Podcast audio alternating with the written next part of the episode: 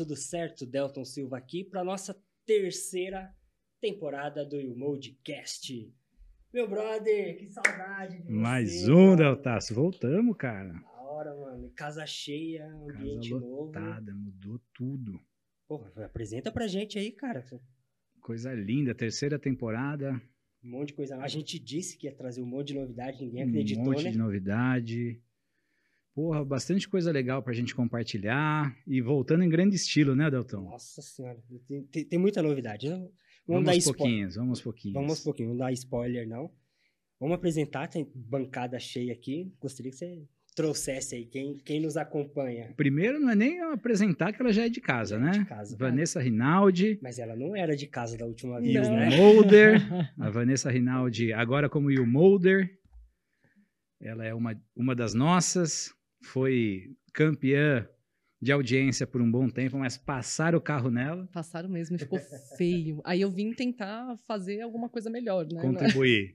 Trouxe hoje um ela reforço de peso. né? Trouxe um reforço de peso. Então hoje, aliás, eu vou, eu vou- eu vou passar as honras para você. Apresenta você, o Cara, nosso grandíssimo convidado. Eu vim hoje tietar aqui, essa é a verdade, né? Porque eu vim de tiete total. É uma honra e um prazer enorme estar aqui do lado do Fadelme. É um cara que, pelo amor de Deus, né? Só contribuiu e me ajudou muito na minha trajetória. Vai ser muito legal esse papo. Ele tem muita coisa para ensinar pra gente, cara. Show. Então, Fábio Fadel, Brasil Lead da, da FIT. Seja muito bem-vindo. Obrigado por ter topado o convite. E começa contando pra gente, cara, até o dia de hoje, como é que você começou no nosso mercado e até chegar o dia de hoje, um pouquinho, né, da sua trajetória, por favor. Falo assim, primeiro, obrigado aí pelo convite. Acho que é uma oportunidade muito legal de trocar uma ideia com vocês. E, e a gente poder discutir um pouco desse varejo que é, cara, emoção atrás de emoção, né?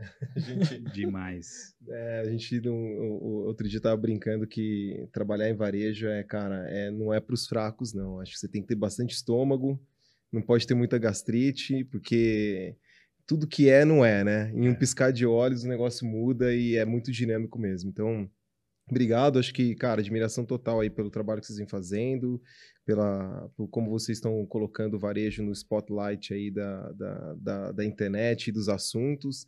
Obrigado, Vanessa, também pelas palavras, mas já, já, já baixando a expectativa, acho que é legal compor aqui com a mesa, porque a gente faz um negócio legal, né? Então, é, bom, acho que, cara, eu caí no varejo muito, uma história muito por acaso, assim, porque, é, e aí eu vou, pode falar, né, tudo, né? favor, Então, cara, tá em casa. eu caí completamente por acaso, porque eu entrei desde quando eu tava, agora não é mais sétima série que chama, né? Deve ser oitava, Oitavo porque como- ano. é Puta, oitavo já me ano, né? perdi, Já desisti É, de já, entender já, já, é. E eu, eu decidi fazer publicidade porque porque eu queria participar do, de clima de agência, né? Queria trabalhar numa, num lugar né, como, como agência, que era um clima completamente descolado, um negócio... é, aquela ideia que a gente tinha de publicitário, de colocar os dois pés na mesa, esperar a ideia vir e aí, né, falar, fazer filme publicitário, fazer campanha, trabalhar com brand. E, cara, dentro dessa, dessa linha, eu fui fazer faculdade de publicidade, fiz SPM. Que ano é isso, Fadel? Isso foi 2004. Então, eu entrei em 2004 na SPM e meu lance era, de fato, trabalhar com, com agência, ser criativo, trabalhar com agência. Dentro da faculdade, fui me descobrindo mais um marqueteiro do que um criativo, né? Então, lá eu falei, pô, beleza, então acho que criatividade talvez não seja onde eu vou me destacar e vou indo mais para um lado de planejamento, né, planejamento estratégico, de marca tal, e comecei a me envolver com isso. E aí, tanto que né, escolhi as matérias eletivas justamente na área do, de planejamento. Quando fui prestar, é, fui fazer estágio, né? é, eu tava, meus pais tinham sido, meu pai trabalhava numa empresa francesa na época, ele foi expatriado para Praga, na República Tcheca, eu tava passando férias lá e tava, pô, né, bancão de estágio, aquele monte de coisa que você fica disparando, metralhando o currículo, né? E tava lá, e tava sentado no sofá, minha mãe do meu lado, assim, assistindo televisão, e eu, né, disparando o currículo. E ela dando meio olho ali, né? E aí, pô, quando você quer marketing, eu tava indo pra agência, e as únicas empresas que eu tava, de fato, me cadastrando eram empresas de bens de consumo, tipo Unilever, Procter, que era, né, pô, trabalhar com marketing, um monte de marca, um puta de um conjunto de... E aí, cara, passou Pernambucanas, eu passei reto, cara, assim, né? Porque eu falei, pô, Pernambucanas, É né? Negócio, é, eu falei, não, pô, não é, queria só, é, queria um pouco mais de glamour, né? E acho que a marca Pernambucanas naquele momento, né, não tinha Eu ia deixar você pôr o pé na mesa, né? é, tipo isso. E aí, é, queria um negócio bem descolado, tinha imagem mais tradicional, mais conservadora da, da, da marca Pernambucanas. E eu passei reto. E minha mãe falou assim: por que, que você não mandou o currículo para Pernambucanas? Eu falei, pô, porque. Ah, eu falei, não, eu falei, não, vai. E minha mãe tinha uma história com a Pernambucanas, né? Porque eu sou do interior de São Paulo. Minha mãe é ainda mais do interior, eu sou de São Carlos, minha mãe é de Porto Ferreira, uma cidade ainda um pouquinho mais para o interior, perto de Ribeirão Preto. E lá eles tinham essa história de, né, né toda cidadezinha pequena, pequena tinha uma, uma para Uma ser uma cidade, uma igreja, uma Pernambucanas e um Banco do Brasil, né? Então era, era, era esse o gabarito para você considerado uma cidade. Porto Ferreira era uma dessas. E aí tinha uma história toda de ter comprado, depois quando foi para São Carlos, São Carlos quando até pouco tempo, pouco, né? Agora a gente tá ficando mais velho, né? Mas São Carlos não tinha shopping, o shopping que tem em São Carlos hoje não era, então você tinha o Calçadão, que era o grande shopping da cidade do interior, e lá tinha uma Pernambucanas também. E nessa, e nessa linha, a minha mãe tinha uma relação, comprou, ah, não, porque eu comprei não sei o que do casamento, tá vendo aquele negócio que tinha lá em casa, a gente comprou na Pernambucanas e tal. Todo mundo tem uma história com a Pernambucana. Todo mundo, né? E depois a gente aprende vivendo lá dentro quanto isso é forte. E aí eu falei assim, ah, e como eu tava lá, eu falei, pra agradar minha mãe, sabe? Falei, puta, beleza, né? Manda o currículo e tal. No final das contas, cara, eu acabei indo, entrando no processo e me envolvendo. E esse, o processo tanto da Pernambucanas quanto de uma agência chamava Carrilo Pastore, foi, deve ter sido comprada, como toda agência é comprada 20 mil vezes e formam, vão, formando grupos, né? Conglomerado. conglomerados, né? E eh, eu tava no final dos dois, assim, né? E eu tava louco pra trabalhar, cara. Muito, querendo muito trabalhar. Então eu tava, cara, vendo quem que me aceitaria primeiro. E aí foi uma diferença, sem brincadeira, foi uma diferença de uma hora quase de ligação entre uma e outra e 200 reais de salário. que eu, é sério, eu lembro que uma era 500 e pouco, ia trabalhar com planejamento de mídia, e o outro era 700 e poucos reais, que era na Pernambucanas como estagiário na época. E aí eu caí no varejo, e caí no varejo entrando pela área do marketing, então entrei na área de CRM, é, e aí a gente fala que a vida ela é feita de, de sorte também, né? Porque, pô, cair na Pernambucanas no momento, talvez no melhor momento para você desenvolver uma carreira, porque a empresa tinha passado muitas dificuldades nos anos 90, fechado muita loja, divisão societária, tal, etc. E ela tinha escolhido Marcelo Silva ser o primeiro presidente profissional da companhia, né? Então, na, na época da profissionalização.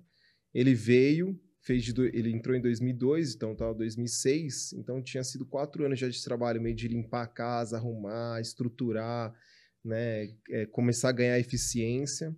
E eu entrei nesse momento onde a empresa já estava começando a rampar uma, uma situação melhor. E aí eu entrei justamente na área de CRM, que era a área que ele tinha, ele tinha vindo do Bom Preço, né, lá do, do Nordeste, e ele tinha vindo com uma ideia de fazer, lá tinha o Clube Bom Preço, daquele, da- clube, né, de relacionamento, de fidelização e tal. Ele entrou com essa ideia muito forte. Eu entrei, cara, né, na área de CRM dentro de um projeto que chamava Foco no Cliente, né, e, e que tinha uma visibilidade muito grande na companhia. E aí eu entrei e dentro dessa minha, dessa minha entrada, cara, aí acabou. é, eu, eu entrei como estagiário de um analista que quebrou o braço, ficou seis meses fora, e aí eu acabei assumindo a função dele, e eu, e eu falei, cara, tava com fome, né? Então tava sendo meio fominho, eu falei, cara, não vai ninguém, vou deixar ninguém nem pensar em contratar outra pessoa, vou fazer função de dois, e fui comendo a bola lá, e o negócio aí foi, foi legal. E aí eu né, entrei na área de CRM, já me descobri também com um cara talvez mais voltado para planejamento mesmo, né? Mais voltado para estratégia, voltado... e aí dentro dessa evolução eu tive um segundo convite pelo conselho é, que estava formatando uma área de planejamento estratégico. Pensa, né? Pernambucanas é uma empresa super familiar, super familiar. Não tinha uma área que olhava para o mercado, não tinha uma área que organizava a, a, as iniciativas estratégicas, não tinha uma, uma área que organizava os projetos mais importantes. E aí fui convidado para ser para formar uma área que chamava inteligência estratégica competitiva, é, que era para trazer informações de mercado, benchmark e tal, e também controlar alguns projetos operacionais. Aí formatei essa área, depois disso fui para para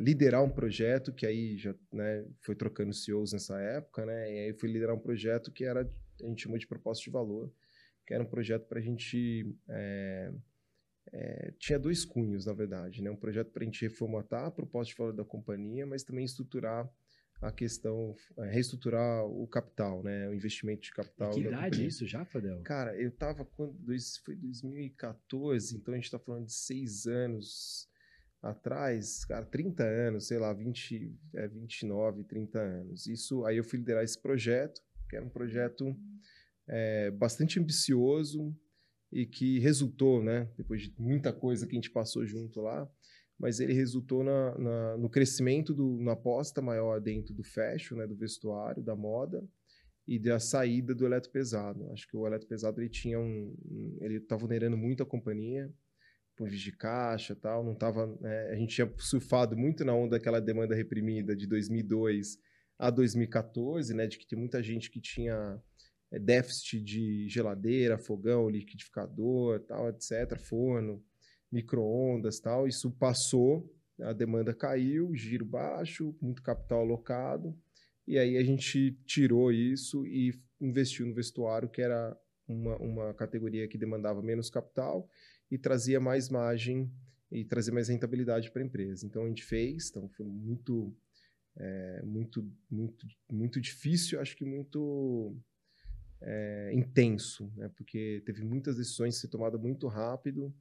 É, e foi nesse projeto que a gente praticamente limpou as lojas, 300 e tantas lojas que a gente tinha na época, e, e, e desenhou como se fosse página em branco. Né? Então a gente limpou as lojas, é, no planograma de loja, eu lembro da gente fazendo essa. Né, Era 50%, 60% a participação do eletro, né? É, Pelo volume. Até tinha piada que falava, nossa, para para pegar a venda de uma geladeira tinha que ter muita calcinha sendo vendida ali, né? É, tinha um monte de tabu, porque o eletro trouxe muito faturamento e também trazia um, um, um fluxo de, de, de capital para, para, para, para, para o crédito pessoal, né? para o crédito do cliente, né? para a carteira de, da financeira.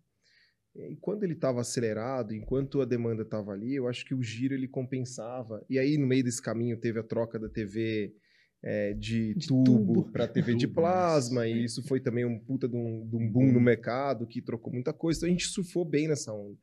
Só que 2014, quando a gente analisou, a gente falou, cara, não existe mais nada para frente a LCD, depois tem a tela curva, que não sei se é isso que vai, e eu acho que as, as casas já estavam, de alguma forma, bem abastecidas com eletro. E aí a gente saiu, é, saiu do eletro, foi para o vestuário, reprogramamos todas as lojas, reclassificamos todas as lojas, reclusterizamos todas as lojas. Como eu falei, papel em branco, apagamos, construímos tudo de novo, dimensionamos o tamanho, tinha loja que era muito grande, a gente é, até para não alocar muito produto, a gente redimensionou a loja e foi crescendo. Isso foi em 2000 e, e liquidamos muito estoque velho, né, que ficou para trás. Também fizemos todo um, né, é, um, um, replanejamento. Aí eu fui dessa, dessa área, fui ser gerente de grupo do. Aí saí, queria ir para o game, então era um negócio que eu falava, cara, eu queria ir para operação, não quero passar pela área para uma empresa de varejo sem pegar o gosto da operação. Eu estava muito numa área mais consultiva, mais estratégica, mais PMO, né, em algum momento, né? Então saí desse dessa camada e fui para uma camada operacional que aí eu fui ser gerente de grupo do infantil, né? Então é, foi uma puta experiência também, porque cara, a Vanessa tinha passado por lá, então era uma responsabilidade muito grande, Imagina. absurda, né, de eu sentar naquela cadeira. Além de ela ter passado por lá é, a gente estava num processo, cara. Você vê que eu sempre chego nos momentos meio. É, a gente estava no processo de tirar toda a, a, a, importação da mão de traders e usar mais o escritório, a representação que a gente tinha na China. E a gente deixou o, infantil por último, porque o infantil era o que mais tinha, o mais crítico, porque dependia muito mais do importado do que qualquer outra, do que qualquer categoria. outra categoria lá dentro. E aí a galera, aí eu cheguei com duas semanas, eu tive que ir para a China negociar o inverno, que eu não tinha negociado uma peça na minha vida. No Nacional, tive que ir para a China negociar. A deixou a bomba para você? não, é, é, nem foi isso, porque acho que ela estava lá, estava bem direcionada, mas assim, é um contexto que mudou completamente. Tipo, cara, não vai ter tempo. você vai ter que ir pra China, cara, daqui duas semanas e taca eu lá no, YouTube vendo como é que, cara, como é que faz vídeo de, como é que faz confecção de jaqueta, que eu falei, Nossa. cara, esses caras não podem me tapiar lá, ainda mais em outra língua, né? Assim, pô, eu preciso entender qual é a estrutura de curso, cara, fiquei estudando. Eu lembro que eu fui no avião, cara, vendo vídeo pra caramba e, e lendo pra caramba. Mas cheguei lá, deu tudo certo, a gente conseguiu abrir os fornecedores, sem as trades, tem histórias muito engraçadas, depois se vocês quiserem de, de enrascadas de China, Por que eu acho que, favor, to- que todo que todo mundo todo mundo passa. É, Qual foi a mais emblemática? É, já- Vai, Fadel, já, dá uma. conta uma, por Uma, favor. uma. Cara, só. eu tava, eu tava no, no- tinha um, um- tinha um entre a lista dos fornecedores tinha um cara que aí eles apontaram e falou, cara, esse cara é onde a gente tem maior aposta de a gente fechar uma grande negociação de jaqueta de poliéster. Aí eu falei, beleza. Aí a gente, ele era mais no interior, não, ele era litoral, mas pou- pouco afastado de Xangai. Aí a gente chegou lá, cheguei lá, era tipo é, 8, 8 e meia, 9 da manhã. Aí você chega no showroom, né? Então tá todas as, as, as peças em cima das mesas, com a etiquetinha, né?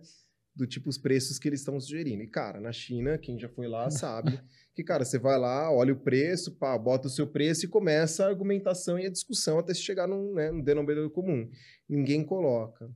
E aí eu tava com, com uma chinesa que trabalhava no escritório, Ramona, tava lá na, na- tava comigo, eu fui lá, beleza. Aí o cara falou, ó, pode ficar à vontade no showroom e tal. Eu falei, pô, abri o computadorzinho, planilhinha, né, de, de imagem, né, e fui computando e falando, ah, qual é, quanto dava a margem de cada produto, e quanto eu tinha, quanto era o, meu- o preço que eu ia começar a negociar para chegar no, no target de imagem que eu, que eu tinha colocado.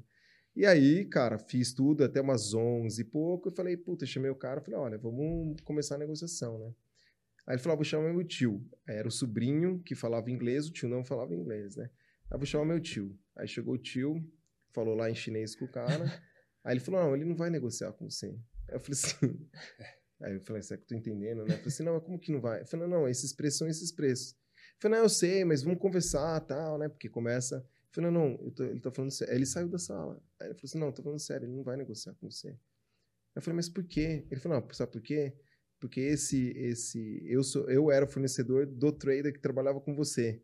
Então eu sei o preço que você pagava para o trainer e sei o quanto eu oferecia para ele. O que eu tô te oferecendo é mais barato do que o que você pagava pro, pro trader, porque é mais barato do que eu tô, do que eu oferecia para ele. Aí eu falei, cara, ferrou, né? Assim, cara, e eu tinha que comprar ali, sei lá, 70% da, da compra de jaquetas estava naquele Meu fornecedor. Deus. Falei, cara, o que eu vou fazer? Aí, e chinês, né, é bem mais quadrado, né? Tá, a Ramona, cara, já tava na cadeira. Puta, e agora? Suando. É, ferrou, o que, que vai acontecer? A gente não tem outros fornecedores de jaqueta para cumprir esse volume e tal. Aí eu pensei, eu falei assim, "Ô, Ramona, o cara, se a gente ficar, era 11 e pouco, né? Eu falei, se a gente ficar aqui até meio-dia, o cara vai chamar a gente pro almoço? Ela falou assim, ah, provavelmente ele vai te convidar pro almoço. E, cara, chinês almoça meio-dia, né? Eles têm fome, cara, é impressionante. Dei meio-dia, meu, não tem essa, tipo, vamos trabalhar. Vocês podem estar fazendo o que for, o cara para e vai querer, e vai querer almoçar. É, não, alguma coisa. Eu falei, então tá bom. Eu falei, o que você vai fazer? Não sei. Aí eu abri o computador, comecei a responder e-mail, cara. Eu falei, cara, vou esperar no almoço ver o que dá. Pelo menos. Piorar Pelo menos- não tem como. é, eu falei, cara, pelo menos filar, boy. Eu vou filar e vou ver que. Na minha cabeça, eu falei, cara, vou ver que tipo de. Cara, ele leva a gente pra um restaurante. Levou a gente para um restaurante e aí começou, né? Aí ele, aqueles restaurantes mesa redonda, com aqueles negócios que gira no meio, né? E começou a pedir comida e ele não perguntou nada para mim. E ela falou, falou, olha, ele não tá perguntando nada para você e ele tá pegando tudo que ocidental não come, cara. E te- ele tá pegando coisas que eu também, cara, eu como chinesa não, não como tanto. Aí, aí eu falei, puta, beleza, Ferrou. né? Fazer Mata, o quê? dá pra comer? Não, Ah, mata? não, cara, mas assim, o- a sorte minha e talvez o azar dele é que, cara, eu adoro experimentar coisas diferentes. E adoro mesmo. Eu experim- cara, qualquer país que eu vou, eu quero experimentar comida local e, e como de tudo, cara. Eu tava no México no final do ano, cara, puta, até, até grilo eu comi, entendeu? E assim, tranquilo. Então, aí começou a pedir uns negócios estranhos. Tinha um, cara, um negócio que parecia, sabe os bigatinhos de, de goiaba que você come, às vezes você vê, né, o bichinho. Cara, é gigantesco, assim, um negócio Ai, que e nojo. sopa de não sei o quê. É. E, cara, metendo. E eu, pá, né, comendo, né. Aí tinha um negócio e ele, ah, não, você tá gostando? Eu falei, tô gostando, tô gostando. Maravilhoso, quero mais. Cara, aí eu peguei um negócio que era, um, que era uma, uma carne que tava ali, parecia, sabe, tipo, aquelas carnes asiáticas que faz no wok, assim, né? Aí eu peguei a carne assim, cara, puta, pimentado pra caramba. E eu também gosto de pimenta. Tá pimentado. Sabe quando começa a suar o couro cabeludo? aí eu, cara, comendo, comendo, comendo. E o cara, você gosta de pimenta, né? Perguntou pra mim. Ah, meu tio tá perguntando se você gosta de pimenta. Eu falei, gosto. Você gosta mesmo? Eu falei, gosto. Aí ele pediu lá um... Me chamou o garçom, pediu outra coisa, né? Aí a, a, a chinesa lá, a Mona, falou assim, cara, ele tá pedindo um negócio, meu pai adora pimenta, ele não come isso aí, cara. É uma sopa não sei o que, não sei o que. Eu falei, tá bom. Aí ele pediu, cara, e eu... cara, eu transpirava, minha gola aqui tá tudo, tudo molhada já, suada, eu transpirava, transpirava. Cara, ele pirou que, cara, cimentei tudo, voltei, renegociei tudo, fechamos, fechamos todas as peças, cara, negociou tudo 100%. E a hora que acabou, ele falou: "Não, a gente tem que comemorar, cara, vamos jantar". Era tipo, sei lá, oito da noite. Cara, fomos jantar no mesmo restaurante, dado que você gostou. Já que você gostou. Fomos no mesmo restaurante. Ele deixou lá no mesmo restaurante. Cara, me deixou no hotel, era uma da manhã. É, e no final das contas, isso, isso também mostra um pouco da. Como o nosso, o nosso negócio ele é muito de relação, né? Ele tem uma, uma, uma vertente muito. Eu acho que a beleza do varejo é essa, né? Você mesclar a ciência, porque você tem que colocar a ciência, e depois também mesclar esse lance do relacionamento das pessoas, da, da, faz toda a da, da, da comunicação. Para terminar, que eu estou demorando muito, então a gente, Não, cara, que isso? é, a gente, aí eu saí do, do infantil e fui convidado para ser é, é, diretor de planejamento, né?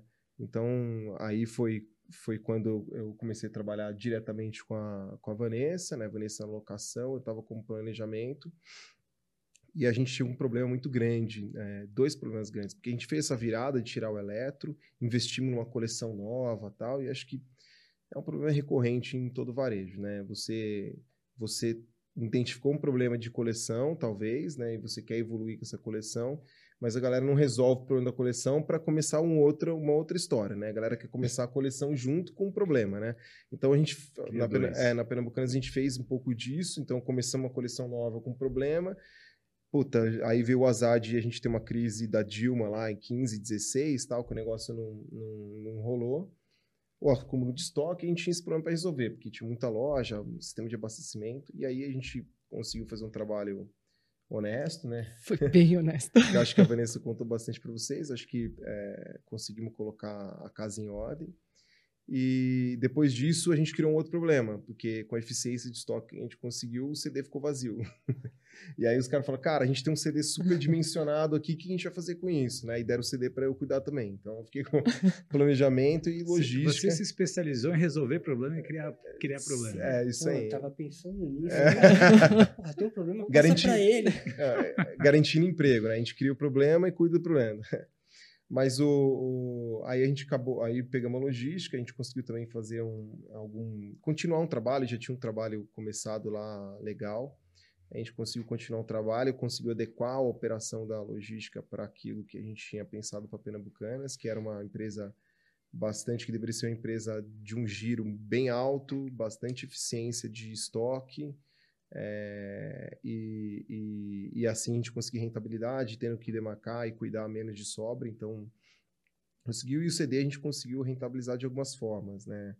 É, não só dentro mesmo, né? Melhorando a operação tal, etc. Mas a gente conseguiu também é, trazer oportunidade de fora. Então, a gente tinha bastante espaço, conseguimos subalocar para outros, outros players também. Então, a gente serviu de de incubadora de algumas de alguns de algumas Criou outras outro empresas. modelo de negócio. né? É, acabou. f- A necessidade faz a gente fazer É isso, né? Então a gente tinha espaço sobrando. E aí depois, cara, com tudo isso, eu, eu fui convidado a, a assumir um- um- a vice-presidência comercial da Pernambucanas. E aí foi quando. Aí assumi tudo e tal. E, e eu, eu costumo brincar, né? Falo, né? Que eu, que eu, eu sempre cheguei atrasado para as festas, né? Então quando eu queria agência, a agência já estava acabando aquele modelo absurdo de brevet, dinheiro pra caramba, né? Festa, né? Aquele negócio do Mad Men, que o cara né, bebe o gin no meio do trabalho, né? Tal. Então, isso já era, né? Já tinha acabado. Aí fui pro varejo, a hora que eu, a hora que eu sentei numa cadeira que eu falei, cara, beleza, vamos ganhar Cheguei. dinheiro. Foi, puta, sei lá, três, quatro meses antes da pandemia, né? Então, aí eu assumo a, a, a vice-presidência comercial no período que, cara, em três, quatro meses estava fechando todas as lojas da empresa, uma empresa 100% física. Né? Então foi um período bem complexo, bem difícil. Inclusive, cara, foi dia 21 de março. Eu lembro até hoje, 2020, e eu fico até um pouco emocionado porque foi bastante complexo para a gente. A gente fechou todas as lojas, comunicar isso, lidar com isso foi muito muito difícil. Mas a gente também, cara. É... Foi uma escola, né? Foi, cara. Porra, acho que a pandemia a gente conseguiu fazer as coisas certas no momento certo, com a velocidade correta. É, tivemos mais coragem, é, talvez, do que, do que alguns do mercado. Conseguimos também se expor mais, assumir um pouco mais de risco e sair na frente na recuperação. Então, 2020, que começou um ano super é, com uma, uma notícia, uma perspectiva super triste. Ele acabou sendo um ano, inclusive, é, bom, não só pelas, pelas projeções, mas pela saúde financeira pernambucana e tudo mais, acabou sendo um ano super bacana. E aí, cara, em 20, 21, final de 21, deu um estalo, assim, em mim, porque tá super bem, gosto, assim, a Pernambucanas, cara, tem um carinho, falei isso ontem, Inclusive, estava com o Lee no telefone. Falei isso ontem. Falei, cara, Pernambucanas não vai ser uma trajetória que eu não posso comparar com nenhum lugar, assim, porque foi uma escola, entrei neném e saí. Foram quantos anos ao todo? Cara, 16 anos. Cacete. Foram 16 anos de companhia e 16 anos, 10 posições diferentes. Então, foi uma escola, uma, uma, uma trajetória onde eu tive a oportunidade de conviver com pessoas incríveis, né? Vanessa é uma delas é, mas lideranças e desafios e de engajamento do time. É um negócio que eu não consigo comparar em qualquer outro lugar. Acho que isso vai ficar guardado na memória para sempre, porque inclusive você não consegue comparar momentos, né? Acho que momentos são momentos. Eles, inclusive, se voltar para lá, né, é, é, não vai ser a mesma coisa, né? Eu ouço história de muita gente, eu fiz intercâmbio também, mas não tive essa experiência, mas é, eu ouço uma história de muita gente que vai, né, faz intercâmbio, vive aquele momento mágico e depois volta de três, quatro anos, volta para o mesmo lugar e fala, não puta, é não é a mesma coisa. Porque momento é momento, a gente vive aquele, a gente tem as sensações daquele momento. E aí, é, é, tem um estalo na minha, na minha cabeça que eu falei, cara, é, eu tenho uma empresa só, eu tô com uma experiência de uma empresa só, de um negócio só, de um modelo de negócio só e eu preciso, acho que eu preciso viver alguma outra coisa, né? É, e eu coloquei isso na minha cabeça, eu lembro que final do ano, tipo dezembro, sabe quando você faz aquelas reflexões de final de ano, né? Eu, eu, eu, eu pensando, falei, cara, mas também não quero ficar nesse negócio de agora quero sair e vou sair e arrumar qualquer coisa, né? Porque quando você decide sair, você acaba né, se mergulhando em algum lugar. Eu preciso de algum lugar que me complemente, né? E complementa essa minha trajetória é, e eu aprenda mais, eu consiga evoluir. E aí eu pensei duas coisas. Falei, cara, preciso estar numa empresa que talvez tenha um modelo de gestão que seja diferente do familiar para eu ver como é que isso, né? Como é que funciona, como é que você, como executivo, se comporta é, e responde ao ambiente é, de uma gestão não familiar. E é, eu falei, puta, eu preciso de uma empresa talvez que pudesse mergulhar ainda mais é, no digital. Pernambuco estava passando por um processo de digitalização importante, né, de indo para o e-commerce, também fazendo algumas estratégias que a gente chamou de digital na época, né, de omnichannel, mas pô, ir para uma empresa 100% digital era talvez esse aprendizado fosse um supletivo, né, ao invés de você evoluindo junto com a empresa, você entraria no negócio. E cara, eu pensei nisso em dezembro, entre dezembro, né, aquela semana entre Natal e Ano Novo, quando foi em fevereiro, eu fui abordado pela, pela Dafit. E aí a conversa desenrolou. Eu falei, cara, deu check em todas as coisas aqui, né? Uma empresa que não é familiar. Deu absolutamente tudo que você falou, né? Aí eu falei, porra, acho que dá. E aí, cara, tô agora nessa trajetória, iniciando uma trajetória no, no, no mercado digital. Foi em é, fevereiro é, de 22. Aí eu entrei, eu entrei em maio, comecei a conversar em fevereiro, né? Puta, a gente começou a se entender e ver qual era um, é, um pouco do projeto. E agora tô e tô já nessa. Entrei em maio de 20. Final de maio, né? 23 de maio de 22. Então, basicamente junho, e tô, e tô até agora da FIT. E aí, uma trajetória também bastante peculiar, porque acho que o mercado de e-commerce ele mudou muito, né? Na, eu sempre conto a história lá, né? A gente fala com os fornecedores, Max explicar um pouco né, o que a gente está fazendo, o trabalho, o planejamento estratégico da empresa. E a gente divide em, antes como era antes da pandemia, o mercado digital, e como é o mercado digital depois da pandemia. Eu estou muito curioso para te perguntar algumas coisas nesse sentido. Então, tô gostando, cara, tô aprendendo demais, demais. Acho que também acho que eu divido esse aprendizado em duas coisas, né? O aprendizado pessoal, porque é, eu é, Pernambucana sempre foi minha casa, né? Eu cresci lá dentro. Eu acho que as pessoas de lá de dentro, só como às vezes quando eu entrava na reunião, as pessoas já sabiam como como como estava o meu humor, né? E como que a reunião ia. Então, só de eu entrar na porta, porque e eu também, vice-versa, porque a gente se conhecia muito, né? Então era um ambiente muito confortável. E eu sou pensado desse ambiente super confortável e estou colocado num ambiente onde eu não conheço Vai, ninguém. É, e, e, e, um ambiente pós-pandemia, que a galera ficou muito tempo isolada, então a galera também passou a não se conhecer mais tanto, então é, foi, é um puta desafio profissional, né? ao mesmo tempo eu tendo que entender um modelo de negócio diferente, que também é um, é um desafio, porque se fala ah, varejo varejo, né? Você compra bem vende bem, cara. Tem muita especificidade em termos de canais, acesso ao consumidor, formatação de proposta de valor, que é bem diferente. E, cara, como profissional é isso, assim, esse, esse ambiente digital, ele te dá ele te abre um, uma perspectiva muito diferente do que você ter só o olhar, o olhar principalmente para o físico. Ele tem outras relações de causa e consequência. É, é bem doido isso, é bem legal mas é, são outras relações de causa e consequência, são outras premissas de formatação de sortimento, são outras premissas de oferta, são outras premissas de construção de pirâmide de preço, é, são outras premissas para tudo. Mas a cadeira que você entrou, você ainda está. tô, tô. tô. Tá. É, dessa vez não mudei tão rápido. Né? Na, na, na Muito boa. Na trajetória dele, você pode perceber não, que assim, ele gosta de se colocar em desafio. É. Então ele falou que lá na China ele experimentou coisas diferentes, comidas diferentes, ele gosta disso, e profissionalmente se analisa que tem, né? Então ele traço, né? provavelmente chegou nesse platô e, cara, se colocou no desafio, provavelmente já já vem um novo desafio aí que ele vai se colocar. Com certeza. É, isso, isso é verdade, assim, você colocando parece bem... É que não é questão de gostar de problema. Que eu falo falar isso, se alguém da Fit ver, vai falar, então vamos dar mais problema para ele. resolver Fica a dica aí, pessoal. É, não. É, mas eu acho que é, é, acho que o aprendizado ele vem de situações não confortáveis, né? É perfil de intraempreendedor, eu diria assim, né? É. é, existem perfis e perfis. Tem um perfil mais executivo, que é aquele que pega um processo e, e melhora um pouquinho o processo e executa muito bem feito e segue ali os indicadores e melhora indicadores. E tem aquele perfil, cara, que gosta de pegar um problema cabeludo, um terreno e, cara, e cortar, né, e, e, e, construir as coisas do zero. Então, a gente teve um episódio que a gente conversou com a Roberta da Loop sobre isso, sobre o intraempreendedor. Então, é um perfil que eu particularmente admiro demais, né? Não à toa somos empreendedores. Eu fiquei curioso sobre alguns pontos antes de entrar na, na questão do comércio eletrônico, cara, que, porra, temos o privilégio de estar falando com, com, com um especialista disso.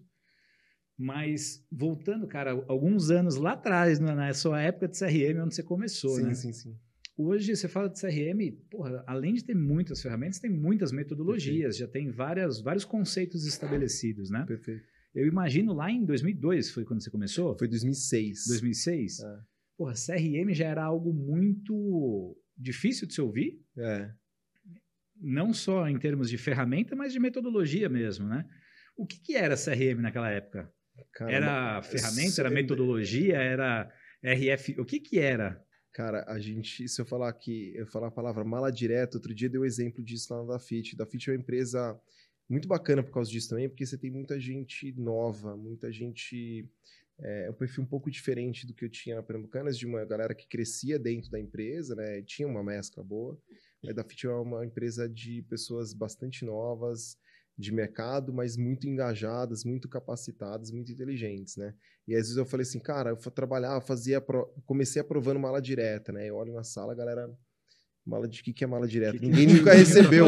é, ninguém nunca recebeu uma cartinha personalizada, né? Vanessa, você ganhou 15% de desconto. É, é, o, que, o que, era na época? Eu acho que a Pernambucanas foi bastante pioneira nesse sentido. Tá? A Pernambucanas foi uma das empresas, primeiras empresas do Brasil, acho que talvez esteja exagerando um pouco, mas uma das primeiras empresas do varejo a contratar o, o, o SaaS, né, que é um dos maiores gerenciadores de campanha e banco de dados do mundo, né, na época, e para poder implantar o CRM. A Pernambucanas acho que se abriu mais o CRM porque ela tinha muito forte o cartão, que era o crediário, né, é, e isso deu para ela uma base de clientes muito forte que ela viu, né, o Marcelo, como eu falei, foi o cara que talvez alguém tenha feito antes, mas não sei, né? Desde quando entrei, ele foi o cara que olhou para aquilo e falou: cara, tem valor aqui dentro, a gente precisa. É... a gente tinha uma discussão bastante avançada de CRM para a época, tá? Então a gente tinha modelo de recência, recência frequência e valor, uhum. tinha modelo de propensão, a gente tinha modelo de propensão por departamento, por tipo de compra, por produto, a gente tinha uma régua de ativação, reativação e retenção de cliente. É, a gente testava muito, então você fazia teste AB, como ah, vamos. É, a gente dava brinde ou desconto, o que, que, respondia mais? A gente dava. Dentro do brinde era um brinde de mais valor, com puxando mais o ticket médio, respondia melhor, um brinde de menos valor, é, puxando o ticket médio para baixo, respondia melhor. Então a gente tinha muito teste, muita. muita muita muito trabalho e muita metodologia, tá? Então, assim, foi uma uma escola, trabalhei com pessoas incríveis nesse sentido. É, foi lá que eu conheci. Hoje, o cara que é o diretor de planejamento lá da Pernambucanas, o foi lá que é, eu conheci ele. É um cara também super, super bacana, né? A Vanessa teve a oportunidade também de, de conhecer. Já vamos trazer ele para o podcast é. já, Eli. Você vai ser o próximo, hein? o, o, e, mas tinha, foi um baita escola, porque ali que eu lidei muito com. Ali eu conheci um pouco do, do mundo da estatística. É, para mim era um negócio que eu tinha né, visto na faculdade e tal, me interessei, porque sempre me interesso muito por esses qualquer assunto de raciocínio meio lógico que pode te dar um embasamento para tomar decisão. Mas ali eu mergulhei mesmo na estatística. E aí até me aprofundei depois academicamente no, no assunto. E foi ali que eu conheci modelos de propensão, modelos de projeção tal, e, e, e foi bem legal. Acho que a gente conseguiu resultados bastante significativos tá, para Pernambucanas em termos de CRM. E analisando, é avançado até para algumas operações Porra, que a gente vê hoje, isso né? me surpreendeu. é. E Fadel, nossa, acho que o que fica mais de curiosidade pra gente que viveu sua trajetória e viu que você passou lá na Pernambuco, agora a gente estava, você mesmo disse, numa empresa tradicional, 100% praticamente física, é né? Isso. E agora você vai para um mercado que é completamente digital. Você deu ali um spoiler de, cara, o que é gerenciar mercados tão diferentes, né? E quais são os principais desafios que você vem enfrentando aí nesses últimos, é. de, principalmente diferenças lá entre os dois mercados? Eu acho que tem um, para gente que está numa cadeira executiva, né, ele tem um, ele tem um, um, ele te traz uma, uma outra camada de decisão, porque tem muita, muita coisa que, muita decisão que a gente tomava na Pernambucanas que era já baseado no test and learn, né, nos aprendizados que a gente tinha. Então, tinha muita coisa que você já via acontecendo, que você já sabia um pouco, né? Aquilo já te dava um cheiro do que podia acontecer lá na frente. Então, você já falava, você já sabia a relação completa de causa e consequência. Quando você sai desse ambiente para um modelo de negócio completamente diferente, cara, você perde esse, esse radar, você fica sem GPS, cara. Então você fica com um negócio que você fala, cara, é, você tá vendo um monte de coisa na sua frente que você não, não tem ainda o sentimento. Então tem um, um, uma necessidade básica de você aprender muito rápido. Agora, a Dafit, nesse sentido, ela é, ela é uma empresa especial, porque é uma empresa que tem 12 anos. Imagina uma empresa de 12 anos que saiu da sua primeira venda de sapato, né, que eles começaram com sapato, e hoje é uma multinacional uh, da América Latina com Brasil, Chile, Colômbia, Argentina, né? É, e conseguiu se estabelecer com, com nesse espírito de startup e tal.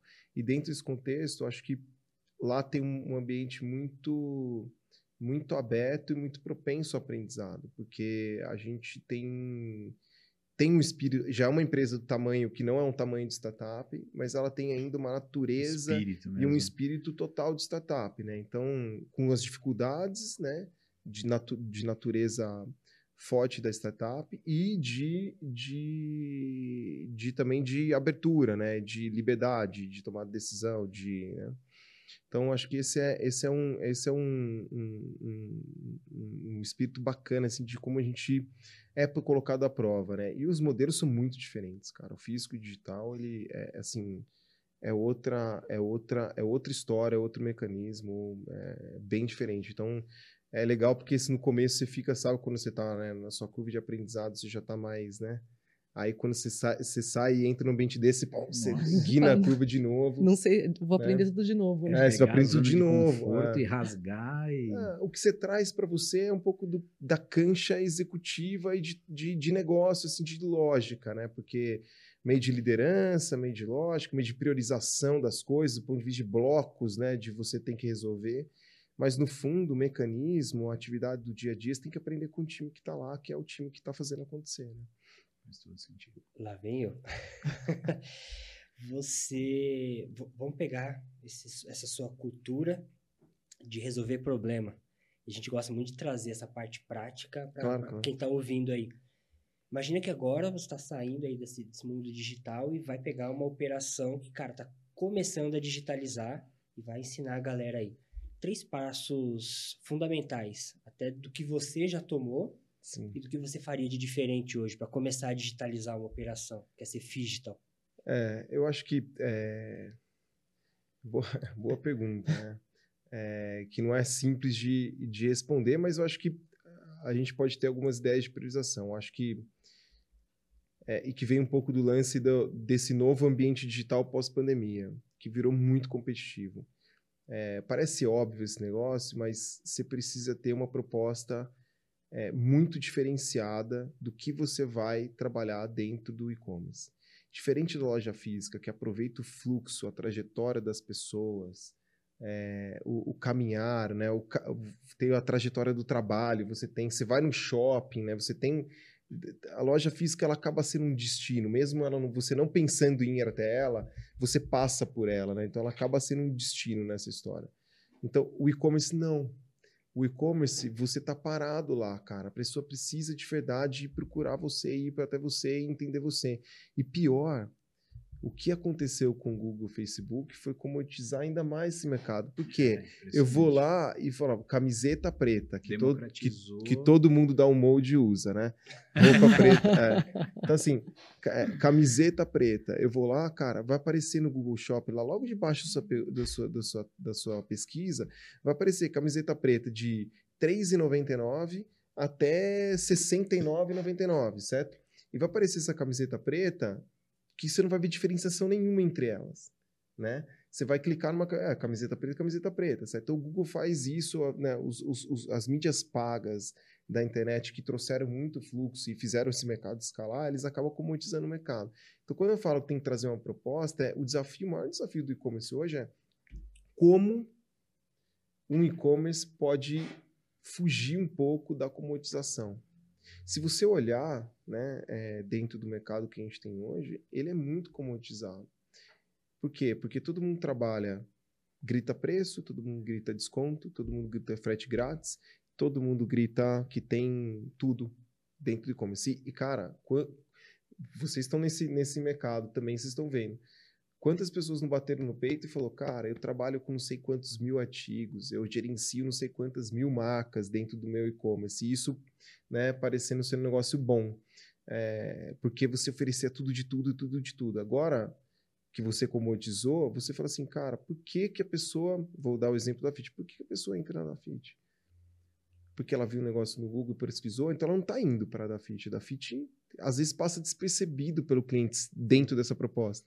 Porque ele vai lá e clica nesse negócio e fala assim, cara, por acaso eu comprei no Dafit, mas na verdade o que hoje, se a gente trabalhar uma proposta de valor interessante e que se diferencie no mercado e obviamente seja comercialmente atrativa, né, não só para o cliente, mas também seja financeiramente atrativa como business, né, você sai dessa disputa no primeiro momento e entra num negócio e fala assim: peraí, cara, deixa eu dar uma olhada na Dafit, porque eu acho que lá tem alguma, sempre tem alguma coisa diferente. E você faz, traz para o mundo digital um conceito do físico que é, cara, vamos vitrinar, né? vamos lá, porque se a gente vai. Quantas pessoas não vão no shopping, né, para tomar um sorvete e tal, e fica passando nas lojas, olhando as vitrines, na loja vitrine, aí vai lá. Cara, como é que você faz isso no digital? Você só vai fazer isso, o desafio do digital é muito mais difícil.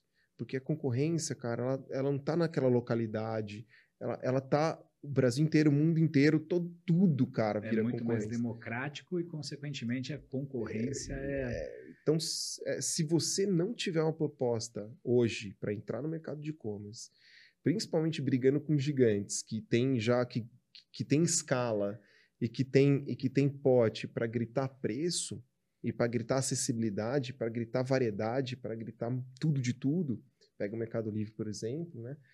Cara, como é que você compete com um negócio desse, com uma mesma proposta de valor? Como é que você escala como o cara escala? Pega o Magalu, como é que você escala como o Magalu escala? Você não escala. Então, você vai começar um negócio, você tem que ter um dos pontos comercial, a proposta comercial, você precisa olhar para tudo que tem no e-commerce e falar, cara, eu vou ser diferente aonde?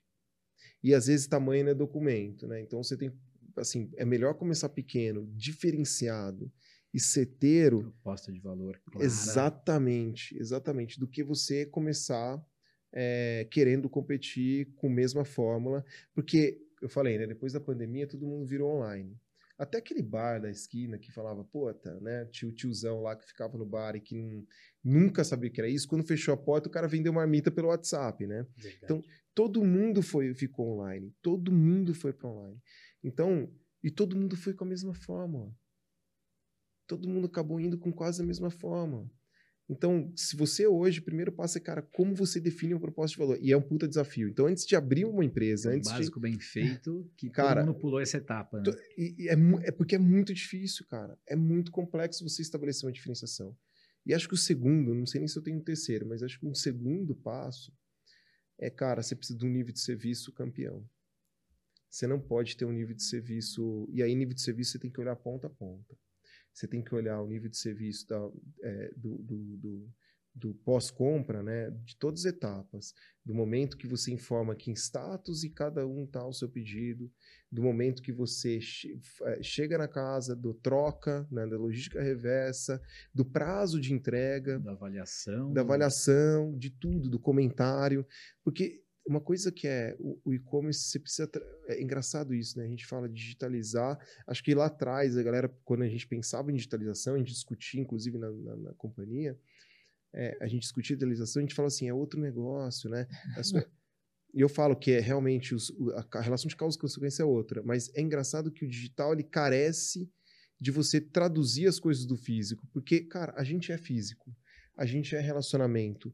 A gente, por isso que, né, Second Life, né, cara? Esse negócio nunca deu certo. Porque, Nossa. cara, ninguém sabe se relacionar de fato no, no, no, virtual. E mesmo qualquer relacionamento que começa no, no, no virtual, ele termina no físico. Desobra. Não tem jeito. Então, o que, que significa? Significa assim, eu, eu preciso trazer pessoalidade para o digital.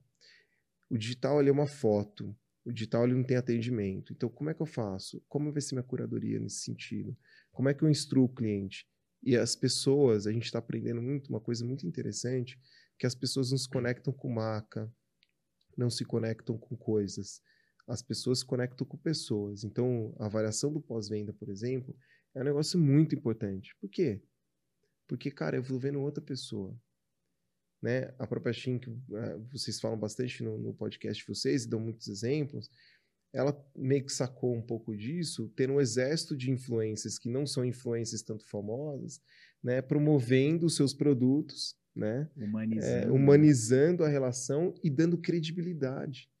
Porque é engraçado isso, né? Na internet, uma, uma, uma empresa como o tamanho da Shin, por exemplo, multinacional chinesa, saem todos os noticiários, o caramba, talvez tenha menos credibilidade do que aquela seguidora que você segue, que tem 12 mil, 13 mil seguidores, e que você gosta do estilo dela, que você sabe que ela faz, que ela sempre encontra uns achadinhos legais, ela tem mais credibilidade do que a própria Shen falando uma coisa.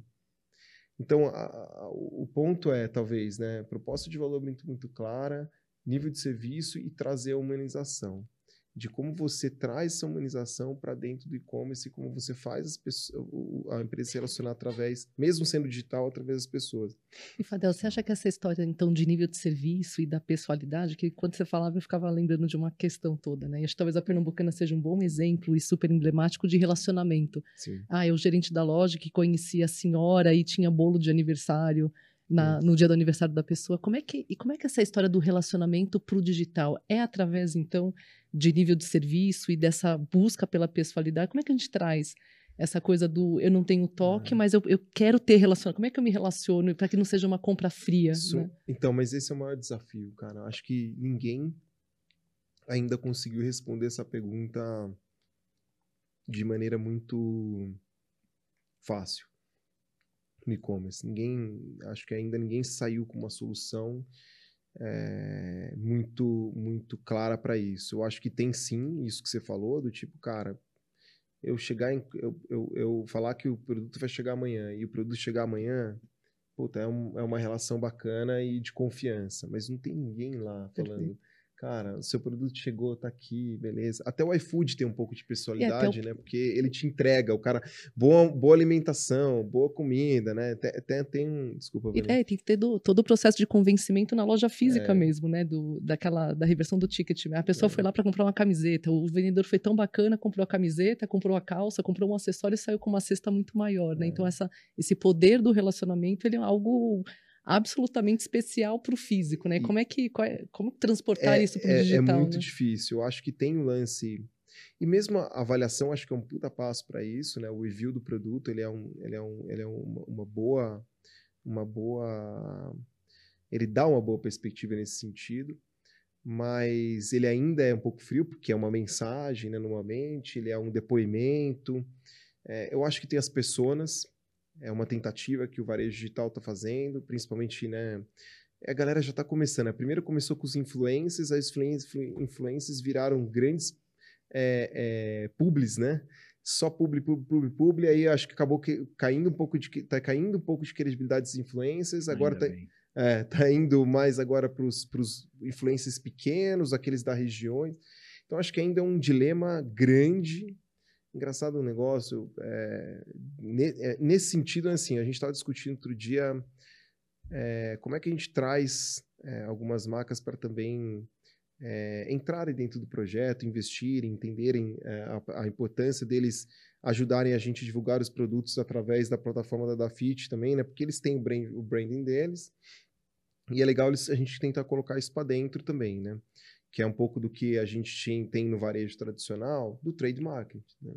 Então, o trade marketing nada mais é do que, cara, peraí, você vai expor meu produto, deixa eu te ajudar a expor meu produto, te ajudo com o investimento aqui de um inset de arara, de um, de um, de um, de um display, uma testeira tal. E aí a gente lá, não, porque, pô, eu vou falar pro cara, né? A gente vende lá um serviço de ads que a gente fala, né? Vamos. É, é, é, a gente mexe no algoritmo, a gente faz um que é mídia paga, né? Eu falei, cara, e se a gente simplificar essa conversa e falar, puta, cara, qual é a testeira do, do físico que vai para o digital? Qual é a, qual que é a, o display, né? Que que gente, como é que a gente traduz esse produto? Porque se é tão entendível, tão praticável e tão, e tão, e tão factível no físico, cara, por que, que não pode ser no digital, né? Como é que a gente traduz esses produtos que a gente pôs muito techniquez do digital agora simplifica a vida e traz né, para dentro do, do digital né?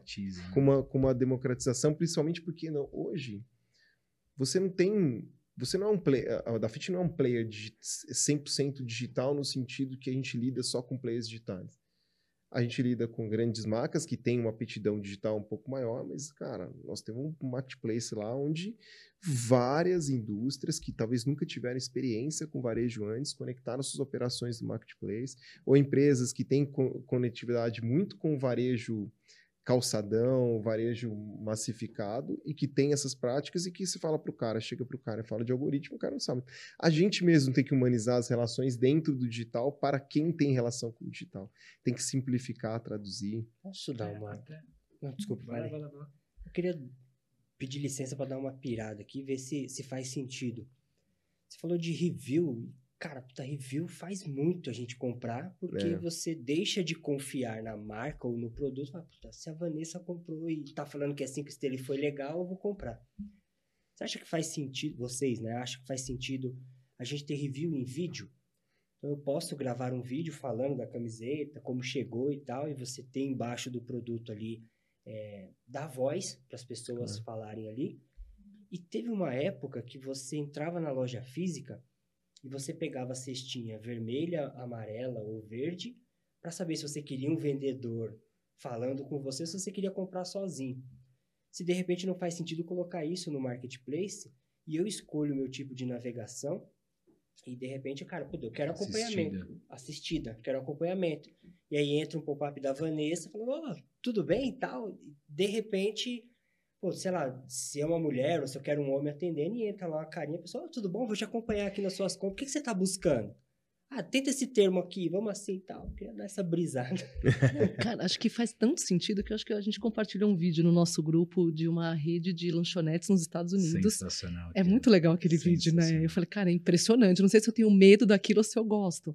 Que não tem mais atendente física no restaurante. Ela tem um, uma tela de computador, a tipo pessoa entra, tipo um porteiro digital. Mas o, o, atendimento é todo pessoal, porque a menina tá. E é, é muito engraçado foi um brasileiro ele estava nos Estados Unidos e a atendente que apareceu no vídeo para ele estava na Colômbia. Legal. Ele perguntou: aonde você está? Ela falou: não, eu estou na Colômbia, mas você trabalha aí? Sim, eu te atendo remoto e ainda recebo em, no dinheiro local. Ele falou: cara, impressionante, aqui não tem mais atendente, mas é um atendimento digital absolutamente humanizado. Eu falei: pô, realmente, para ele a experiência, a não ser a pessoa fisicamente ali, foi a mesma coisa, porque ele falou bom dia, como você está, você quer alguma coisa especial no seu sanduíche? E saiu. Eu falei, cara, impressionante. Será que para o e-commerce, no final, é, é incrível? Você é acabou meio de falar isso. que, eu entrei no site para comprar uma camiseta, mas é. a Vanessa foi tão legal que ela me vendeu uma calça, uma cueca e Eu sou a favor de rodar esse experimento segunda-feira. a gente pode fazer um piloto com a da Fit também. Oh, tá vendo, cara? Cara, assim, ó. É... O nosso público, Fadel, ele é ele é bem técnico no sentido de ser uma galera de moda, né? Então até a gente teve várias surpresas muito agradáveis, cara, da gente estar tá em reunião, né, Deltão? E, pô, diretor de grandes grupos falando, pô, aquele episódio, episódio, o que, que você está falando? Pô, do podcast. Pô, uma galera que a gente nem imaginava. Então, é, a gente criou esse podcast muito com o intuito, primeiro, de cumprir uma vontade nossa de, de curtir mesmo, falar Legal. de um tema que a gente adora, Trazer gente pesada como você. Tra trazer uma galera pesada pra gente eh, discutir. Porra, eh, o cara falou pra gente ouvir. Sem frescura, né? A gente é, tem que falar. Você assustou. Porra, eu tomei um susto da porra. pra quem tá nos assistindo, cara, tem a voz do além, do além falando aqui na orelha. E antes de começar o podcast, ele falou: às vezes eu vou falar aqui no ouvido, vocês fingem que vocês não ouviram. Quando vocês falarem longe do microfone, ou quando vocês estiverem na câmera tal, eu vou falar, vocês fingem que vocês não estão ouvindo. Ele falou, eu tomei um susto. É, acho que a bronca foi para mim, né? Que eu estava virada meio de lado. É, então, é, então é, a gente criou com o intuito realmente de, de falar de um tema que a gente adora e trazer gente claro. do mercado mesmo, né? Porque a gente costuma dizer, Fadel, que porra, já tem tanta gente de palco trazendo conteúdo, mas de fato somos nós que estamos no dia a dia que a gente tem conteúdo fresquinho para trazer. Então, por que, que eu estou falando isso tudo, cara? Porque você falou de Shein, que é um tema é. que está super em alta, e é importante a gente trazer alguns conceitos que estão sendo muito discutidos no mercado, claro. né? O, você falou de uma coisa que faz tempo que eu tenho essa curiosidade e agora a gente tem o privilégio de perguntar de alguém que está, né, para alguém que está no, no, no, mercado e é um protagonista, no caso da FIT, né? Cara, o Rony fala muito sobre a questão da mudança pós-pandemia, da questão de campanhas de last click, né? Que dada essa concorrência gigantesca que começou a acontecer, cara, o leilão tá gigantesco. Agora a guerra não é mais de quem é o melhor a nível de SEO, não é só mais uma questão técnica e não é só mais uma questão de que tem um bolso mais fundo.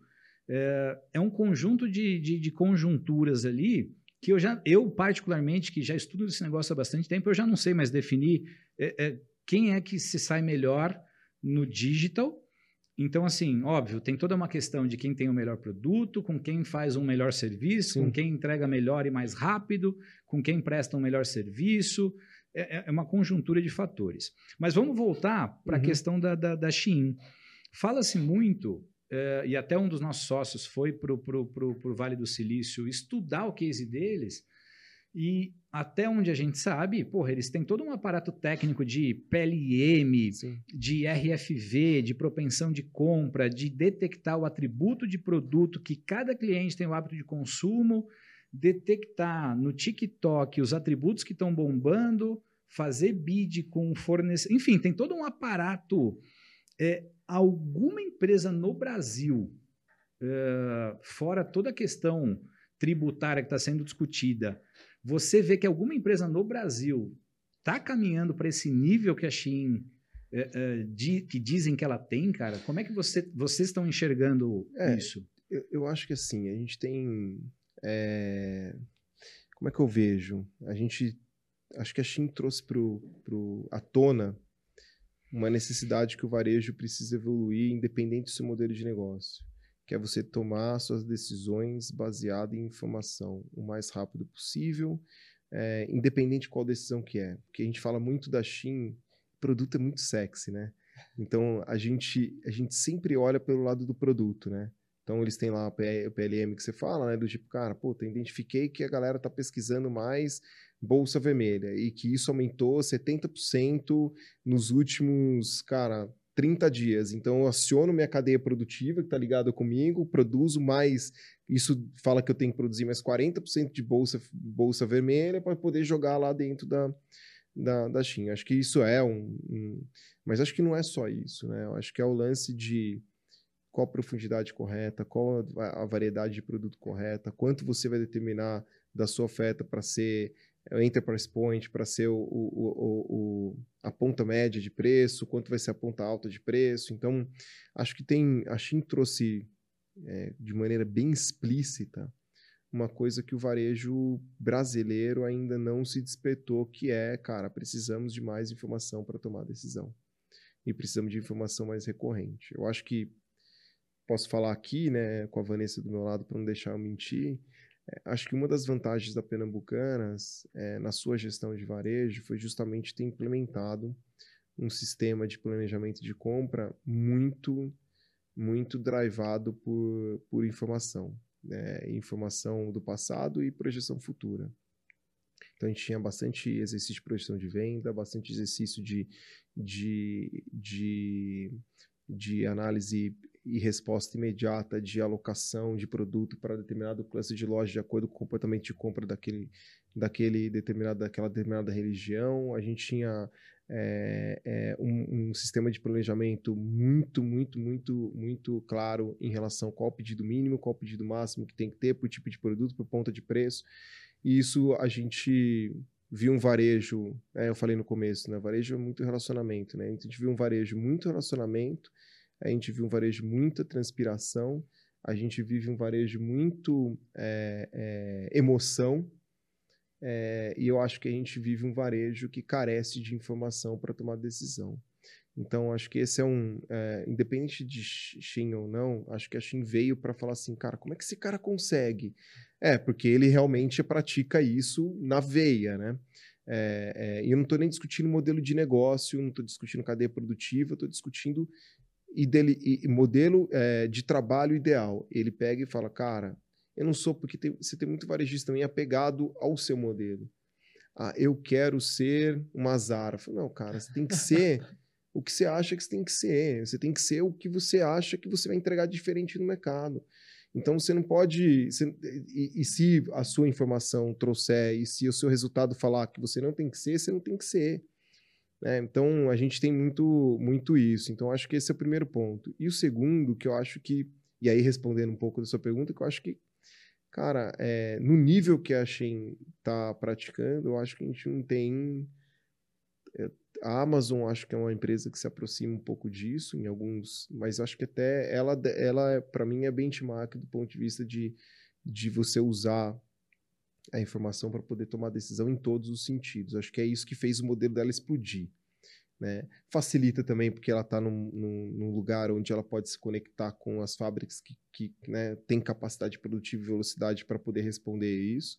Brasil é bem difícil, porque a nossa indústria têxtil, vocês conhecem, ela não é uma indústria que responde rápido e nem muito, muito profissionalizada, no sentido, ela é bem fragmentada, né, não é consolidada.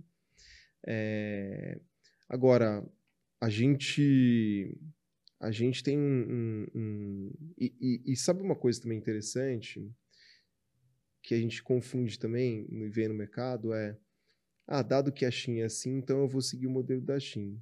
Qual que é o modelo da Shin? Ah, o modelo de proposta de valor, que o cliente enxerga, né? Aquilo que a ponta do iceberg que o cliente está olhando. Falando, cara, é um fast fashion, bem fast, né? Porque a gente chama tudo de fast fashion agora, né? Mas esse é um, esse é um fast fashion bem fast, com uma roupa talvez com uma qualidade não é, duradoura, com bastante informação de moda e mais perecível, certo? E eu brinco lá que é assim, né? Você tem. E aí todo mundo fala assim: então agora esse é o futuro. É isso que a gente tem que ser. Vão mirar para isso. Não, cara. Ele encontrou um modelo de negócio para isso e, e, conseguiu se encaixar dentro dessa história. E ele usa isso aqui para produzir esse modelo de negócio. Mas isso, essa base de dados, essa ciência, esse, essa gestão drivada por, por, por, informação, não necessariamente tem que produzir e sustentar só essa proposta de valor ela tem que sustentar outra proposta de valor que você pode. Então, ela serve para sustentar qualquer proposta de valor. Sensacional. Com qualquer proposta é, de valor. A gente está falando aqui de um, uma metodologia de trabalho. É, é sobre nossos isso, quatro né? quadradinhos que a gente fala, né? A gente já a gente já falou algumas vezes, até um desenho que a gente tem no, na nossa apresentação lá. A gente tem clientes de todos os perfis, né? De fast fashion, de, Sim. enfim, de valor agregado demais da conta. Então, dentro dessa proposta de valor drivada por dado, você determina o peso que você dá para o pilar que o dado te traz. Então, o dado pode ser um histórico de venda, pode ser uma trend do momento, pode ser uma pesquisa com seus clientes, pode ser uma pesquisa com seus stakeholders internos. Então, o peso que você vai dar para cada um desses dados Sim. é de acordo com o seu modelo de negócio. Perfeito, então, perfeito. porra, sensacional. É. E o público que se atende, né? É, exatamente, exatamente. Está tudo, tudo a, conectado. A Shein tem um cluster de determinada idade de uma determinada rede social. Perfeito. E que, portanto, o que está bombando no TikTok agora faz todo sentido para eles com o público exato, que exato, eles atendem. Exato, então, exato. E... e depende da abrangência que você quer ter, né? depende de como você quer se posicionar no mercado. Eu acho que a tradução do dado, né? a tradução de como você vai utilizar ele. E aí vem essa questão que você colocou muito bem na minha visão, que é o peso, né? Assim, cara, para Shin, o peso da tendência ele é muito forte, porque eu, eu preciso renovar muito rápido e precisa ser barato, porque quem compra é jovem, jovem não tem dinheiro né? Ele está começando uma vida, é estudante, passa apertado, faz, né? É, faz um, um, trabalho aqui, um trabalho lá, está começando ainda a carreira, né? Eu falei, comecei ganhando 700 reais, né? Então, assim, cara, e, e, é engraçado, né? Quando você começa assim, você olha para trás e fala, cara, como é que eu vivia assim, né? É, e ter, pô, era, acho que analista, eu falava assim, cara, eu ia pra balada, ia pra não sei o quê, fazia isso, paguei pós-graduação, falei, cara, né? é, eu falei, é, pô, praticamente podia ser um ministro da economia, né? Porque, assim, pô, você consegue com orçamento pequeno, é brincadeira, porque quando a gente tem necessidade, mas assim, cara, você se adapta a, a, a, ao modelo. Então, se, se você tem que oferecer isso para poder é, tracionar, então a tendência é ter um peso muito importante para eles que talvez uma empresa que gira menos e que tem um posicionamento né, mais, menos perecível, mais qualificado, né, e com, né, que preza um pouco mais pela qualidade, e que tem cliente que quer ser assim, Puta, minha mãe não quer comprar uma roupa na Shein, né? Faz todo sentido, assim. Ela quer comprar uma roupa na Dafit. Então, é, é, a Dafit, nesse caso, falou assim, cara, peraí, a tendência vai ter um peso menor, mas outras variáveis vão ter um peso muito maior para poder drivar a gente a, a, tomar a decisão correta do No final, o alicerce é o mesmo, né, Fadel? Exato. É isso que a gente está falando, né? O mesmo alicerce para todo mundo e eu vou calibrar aquilo de acordo com o meu público Exato. ou com aquela proposta que eu quero oferecer no mercado. O problema é esse, cara, o varejo traz muita emoção. Ele traz mesmo, cara. E a gente, eu falo, cara, a gente é muito otimista vejo se isso está acontecendo no mercado hoje. Cara, quantas vezes a gente não senta na reunião e fala assim, não, puta, agora vira, agora vira. Eu falei assim, cara, peraí, mas assim, baseado que. Eu quero ver o que você viu aí, né? Me dá esse negócio que tá tomando aí, porque eu também quero, né? É, então, mas, é, mas acho que essa é, também é isso que move, mas não pode ser só isso. Eu acho que o varejo, ele, ele é o varejo, se sustenta como varejista, porque ele acredita, ele é otimista, ele, ele vai, ele bota emoção, ele empreende e ele vai para cima. Mas se a gente aliar essa vontade, essa emoção, esse, esse empreendedorismo com informação, puta, acho que é ouro, cara. Faz todo sentido. Posso pôr nome no, no, no quadro aqui? Bora, a gente. Então, vamos lá, depois a gente muda, tá? Mas queria inaugurar aí a Desde nossa... o primeiro episódio a gente só improvisou. vamos na fórmula, né? É o nosso modelo de negócio. é, Para nossa biblioteca digital. Então, a gente vem coletando alguns ativos digitais. E queria que você indicasse para o pessoal aí um livro, um podcast, uma série, um filme, enfim, para compor a nossa biblioteca, para facilitar o trabalho da Paula, para fazer um corte Perfeito. então, a biblioteca Caramba. que o Fadel recomenda aí. Pô, vocês tinham que ter avisado isso antes, né? Eu acho que o, tem, um, tem um livro que eu gosto muito, é, tem alguns. Malcolm Gladwell, eu acho que é, é, é, um ator que eu gosto muito. Acho que tem Tipping Point, tem vários livros bem bacanas dele. Mas o, o tem um livro do Daniel Kahneman que é chama Pense Rápido e Devagar. Eu acho que eu tinha falado com a Vanessa desse livro. Eu acho que ele é ele, ele é emblemático para mim porque ele te ajuda a justamente esse lance da gente falar da emoção e da razão. Ele fala sistema 1, sistema 2, né? Então, como você pensa de forma impulsiva e quando você tem que usar isso, e como você pensa de forma mais estruturada e como você tem que usar isso. Acho que aproveitar o melhor dos dois é, e é, um, é, é, bem, é, bem, é bem bacana, sugiro ler. Sugiro ter paciência no começo, porque ele todo, todo livro no começo ele te exige um pouco mais. Mas acho que depois que você entrar. Acho que um filme, cara. Puta, um filme. Eu acho que eu vou. Eu acho que eu vou de. de. de um negócio bem simples, bem fácil de assistir, principalmente pra mulherada, porque tem o Brad Pitt no filme. é, é, chama o Moneyball, cara. Eu acho que o Moneyball para mim é, é um o Moneyball, que é um, um, um, filme que ele. O cara que mudou o jogo. É isso. Cara, é, eu também. Eu achei um puta ator. Mas esse é um livro legal porque ele muda é, justamente com introduzindo no beisebol uma metodologia de avaliar os jogadores por meio de dados, incluindo isso na, na, na na, na seletiva, né, de você qualificar os, e, fazer o, e, fazer o, e fazer o time, ele, ele muda o, jeito do, do beisebol existir, ele consegue fazer um time é, com um orçamento muito pequeno, é, chegar nos, nos playoffs e ter maior, uma das maiores séries invictas que teve na, na, na Liga de Beisebol Americana. E acho que é legal porque, além de, de ver como ele fez isso, né, tecnicamente, e ele, to, ele, ele não foi ele, né? Ele é um ex-jogador, né? O Billy Bean ele é um ex-jogador, mas ele chama um cara de que dados. É de dados que ajuda ele a fazer isso, e ele é um cara que lidera, mas o como ele. E é isso, cara, é fundamental em qualquer empresa e no varejo a gente sente muito isso. A, a Vanessa viveu comigo isso na Pernambucanas também. O como culturalmente a gente tem que mudar o mindset das pessoas para que a gente consiga tomar a decisão baseada em dados e deixar a emoção com o peso que a emoção e a, e a, e a vivência, a experiência elas têm que ter e a gente o quanto a gente tem que incluir. Então, é, o quão de resistência ele enfrentou dos mais tradicionais, mais antigos que estavam com ele na mesa e como ele conseguiu reverberar isso. Eu acho que isso é uma talvez um dos maiores obstáculos, não é nem fazer um sistema, criar um modelo, acho que um dos maiores obstáculos para a mudança de processo e de racional e de tomada de decisão do varejo, ele é o processo cultural, né? Sair, né? conseguir abrir espaço para um, o dado, para as projeções te ajudarem a tomar decisão e isso aliado, aliar isso com a emoção, com a razão, com a, com a emoção, com a experiência, com a vivência, que é tão importante, né? E a gente só que a gente tem que ponderar com o resto também. Sensacional. No final passa pelas pessoas, né? É Exato. É que a gente sempre fala. E um podcast? Cara, o podcast do Mundo pode ser, acho que eu, Aê, fazendo, agora fazendo, sim. Fazendo, fazendo o, o... Estava combinado, ele não lembrou de nenhum. É. é. Não, mas acho que é legal, eu acompanhei, acho que primeiro assim, eu gosto da iniciativa de vocês. Acho que esse lance de trazer alguém do mercado aqui para falar de uma maneira super coloquial, fiquei super à vontade aqui para falar com vocês.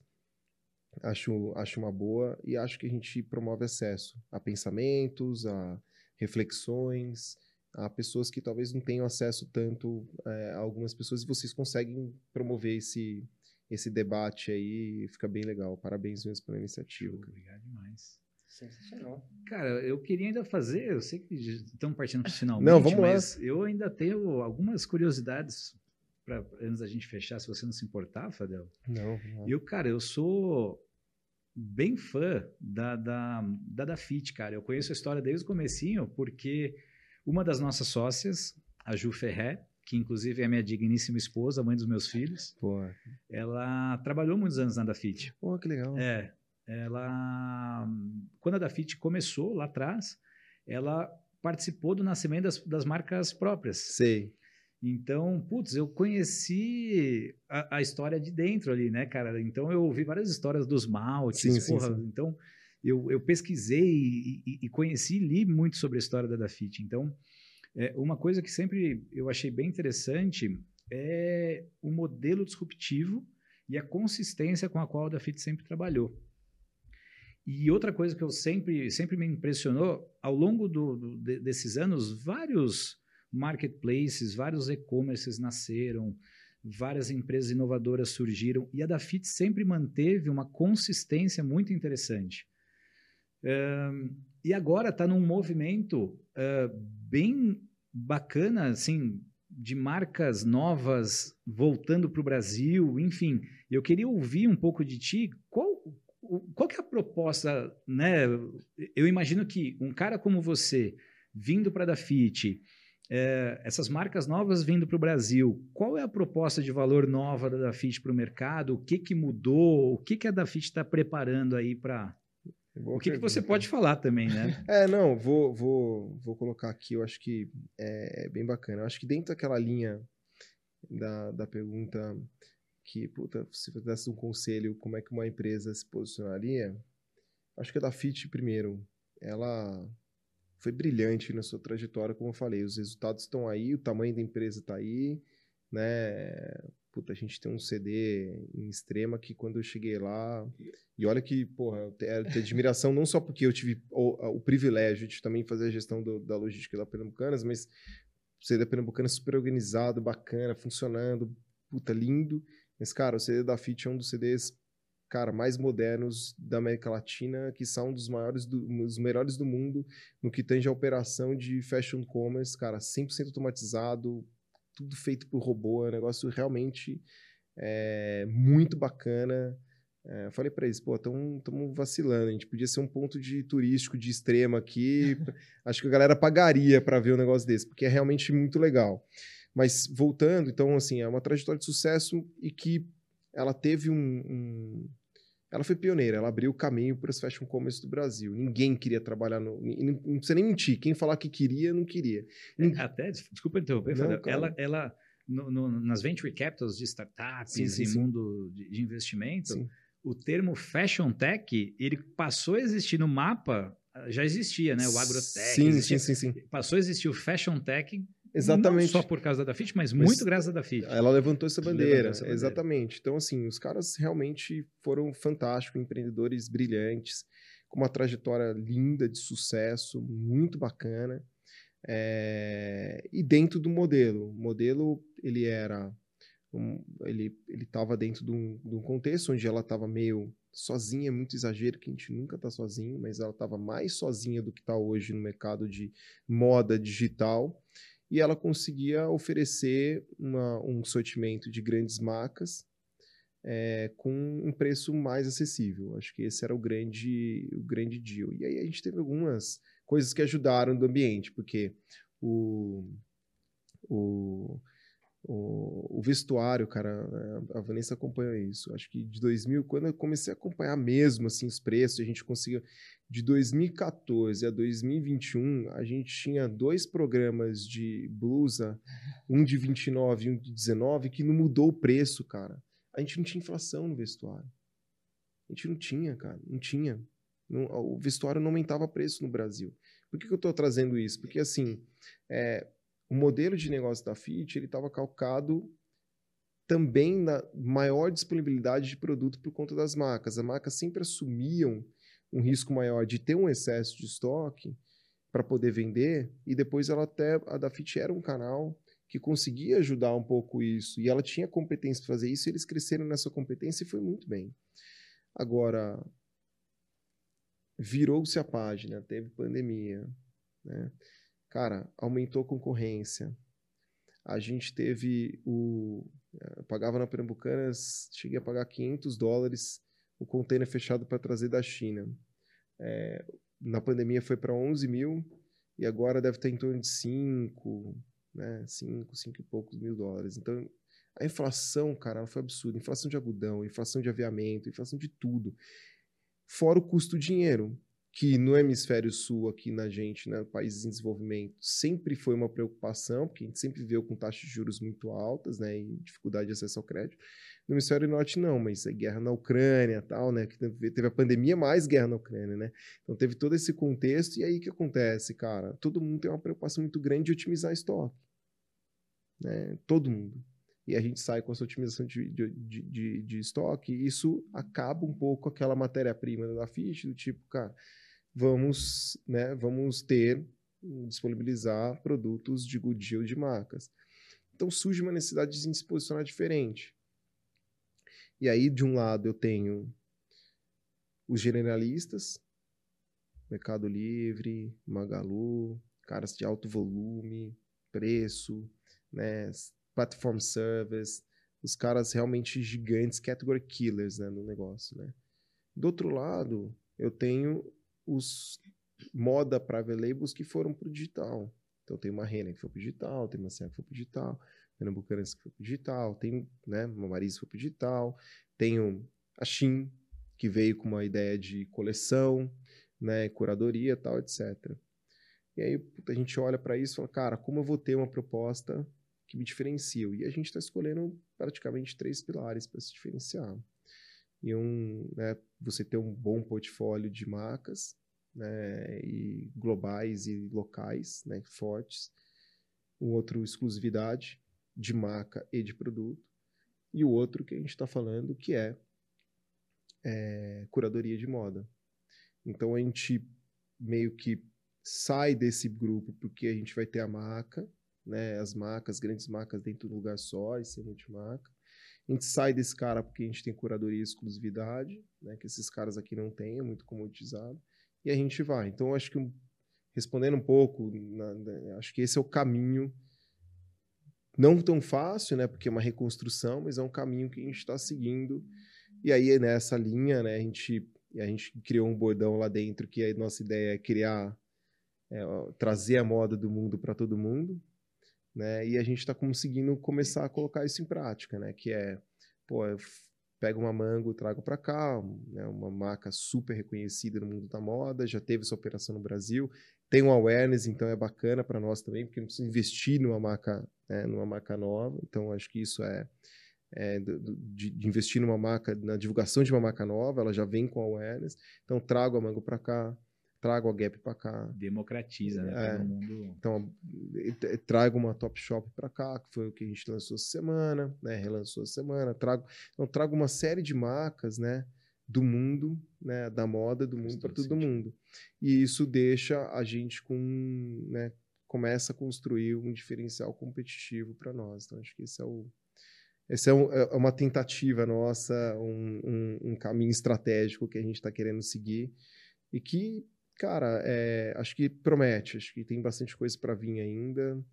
É, a Dafit é uma empresa com um carinho muito grande pelo consumidor, por ter sido uma primeira, por ter sido conquistado todo mundo. Então, acho que o consumidor também, cara, o lançamento da Mango foi um sucesso, e tá, vem sendo um sucesso. Acho que a galera abraçou a ideia, e aí a gente está caminhando. Sensacional. Mais alguma dúvida? Eu tenho mais um monte, cara. Eu fiquei, eu fiquei seis porque... meses sem podcast, cara. Porque, porque você devia ter horas. falado, devia ter dado um toquezinho aqui. Não, deixa eu perguntar depois. Porque você viu que é estratégia, né?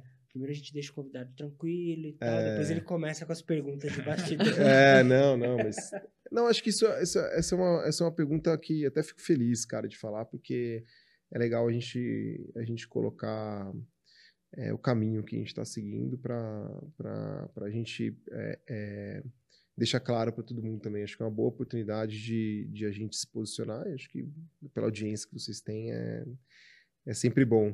Legal. É legal, são, são referências e, cara, as referências estão aí para serem seguidas. Né? Então, tem, tem que abrir para a gente recomendar, é. né? Van? Cara, é, Fadel, futuro da moda. Onde ele tá para você? Cara, bola de cristal. Acho que é... acho que é engraçado porque a pandemia mudou tanto o, o, o, espectro dessa da história da moda, né? Acho que a moda ela ela ela deixa de ser algo impositivo, acho, ela caminha para deixar de ser algo impositivo para de fato abraçar uma, uma, um momento de cada um. Né? Então, o que eu quero dizer é a, a moda agora, cara, assim, é, antes você tinha imposição de ter um estilo de roupa, porque no trabalho você tem que ir mais formal, porque a mulher tem que se impor usando né, um tailleur, uma calça alfaiatada, um salto alto tal. Eu acho que agora a moda pode voltar a ser isso se é, a gente quiser, né? Agora ela é uma moda que, puta, privilegia um pouco mais o conforto, a descontração, né? Então, puta, beleza, vamos, vamos usar mais tênis, vamos usar mais, mais uma calça com uma modelagem um pouco mais ampla, vamos usar é, uma camisa com, com, com, uma modelagem também mais ampla. Mas eu acho que a moda ela deixa de ser aquilo que você de, alguns decidem em cima e traduzem e traz isso para baixo para ser uma imposição. E acho que isso passa por uma, uma porrada de coisa, né? Um, acho que o lance da democratização das mídias, né? E o acesso à informação, acho que ele permite que cada um coloque mais sua opinião e dite mais as regras. Cara, tá valendo, assim. Olha que, olha que muito louco isso, né? Tá valendo que o, o, o Kleber Machado saiu da Globo. Cara, é, né, é, também, assim, falei, cara, puta, cara com 30 e poucos anos de casa, um ícone do, né? O Galvão já tinha terminado o contrato. Cara, acabou o monopólio da transmissão esportiva, cara. O Casé TV, cara, foi uma das maiores audiências, transmitiu copo, caramba. Isso, então, o negócio, cara, agora qualquer um fala, qualquer um tem seu canal, qualquer um transmite qualquer coisa, qualquer um, qualquer um faz uma série, qualquer um faz qualquer coisa, cara. Até nós aqui podemos falar de varejo. Então, tá vendo? É. Mas, mas é, cara, qualquer um fala, qualquer um faz. Então, acho que a moda agora ela é muito mais coletiva, é muito mais democrática, muito mais é, acessível, né? Ela é, ela é muito mais uma representação daquilo da moda, né? Do que todo mundo quer ser mesmo naquele momento, né? Então, se a gente quiser ser mais formal mais para frente, a moda vai voltar a ser mais formal. Mas se todo mundo quiser ser mais formal, essa for a vontade de todo mundo, né? Sensacional, as coisas estão muito mais autênticas. Muito mais. E pegando muito esse mais. aí, o Galvão Bueno assinou, né? Ele vai ter o próprio canal. Então, é, agora, você acha que quanto tempo que o Cleber Machado vai ficar dizendo? É, não, daqui a pouco ele tá abrindo um podcast dele, um canal, uma transmissão, e cara, e é lindo isso, porque você não tem ninguém ditando, ou poucos ditando uma agenda, né? Você tem, você tem muitos ditando uma agenda, a pluralidade de informação, a pluralidade de opinião vai fazer o negócio ficar muito mais construtivo. Isso traduz na moda a moda mais acessível, a moda mais compreensiva, a moda mais inclusiva, a moda mais é, é, com o olhar de todos. Acho que isso é muito bonito, cara. Essa transformação é do mundo é muito legal mesmo. Eu sou suspeito para falar porque nós, como startup, somos. É, enfim, eu trabalho com moda, e vem de família que trabalha com moda há trocentos anos, cara, mas eu empreendi em outros segmentos também. Eu quase desisti do mercado de moda em algumas situações. Quase todo mundo quase desistiu é, momento, porque não é fácil. Momentos de, de, de consciência, né? É. Mas eu já estive na situação de ser o pequenininho startupeiro em algumas vezes, né, cara? Hoje em dia eu adoro essa posição, mas essa democratização, puta, é maravilhosa, cara, porque os mercados é, têm aquela questão, né, dos líderes e as grandes empresas de tecnologia que sempre lideraram, sempre vão liderar, sempre foi assim, sempre vai ser. Eu adoro o pequenininho que vai, Não, chega e, e, e, e, cria disrupção e, muda a história, enfim.